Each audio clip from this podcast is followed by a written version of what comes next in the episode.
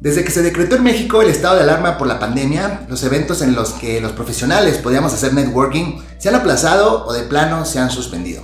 Aún así, existen herramientas digitales para conectar y poder hacer networking en tu estrategia de marketing.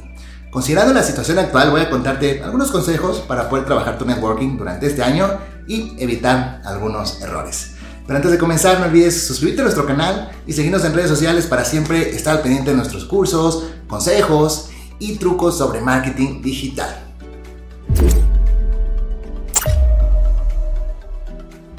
Primero comencemos hablando sobre qué es networking, que consiste en conectar con profesionales de tu sector o cualquier otro para darte a conocer y explicar qué haces con el fin de generar negocios y buscar clientes potenciales, ya sea un evento físico, un evento online o a través de redes sociales.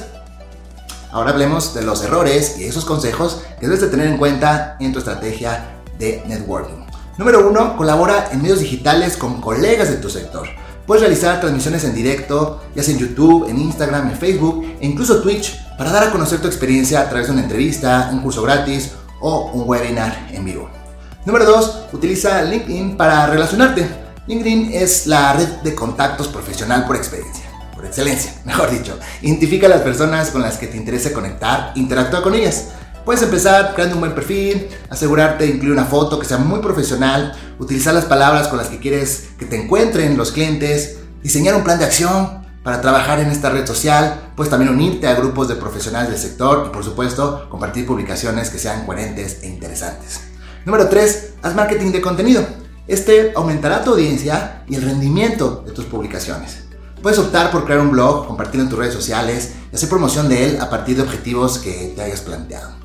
Eso sí, no publiques cosas que las cuales puedas arrepentirte. Intenta incluir publicaciones de todo lo que haces a nivel profesional, a dónde vas y todo aquello en lo que te mencionan. Con esto tu marca será más conocida, aumentará el número de seguidores y tendrás un engagement más elevado.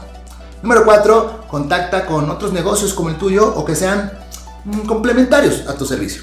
Date a conocer en tu sector y establece relaciones serias para buscar alianzas estratégicas, compartir experiencias y ganar recomendaciones. Cuando estés manos a la obra, trata de evitar los siguientes errores. Otro conteo. Número 1. No lleves la conversación prefabricada ni te hagas el experto.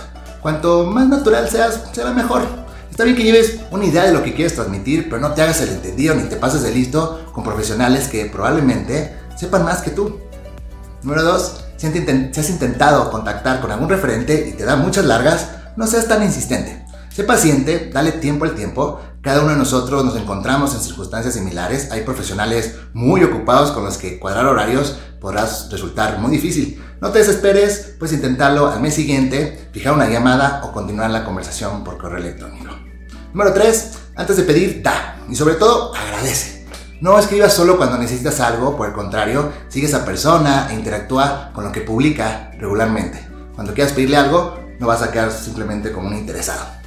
Espero que todos estos consejos van a ayudarte muchísimo en tu networking. Si tienes algún día ganas de, de comunicarte con nosotros, pues puedes hacerlo en los comentarios aquí abajo. Nos vemos en el próximo video. Chao, chao.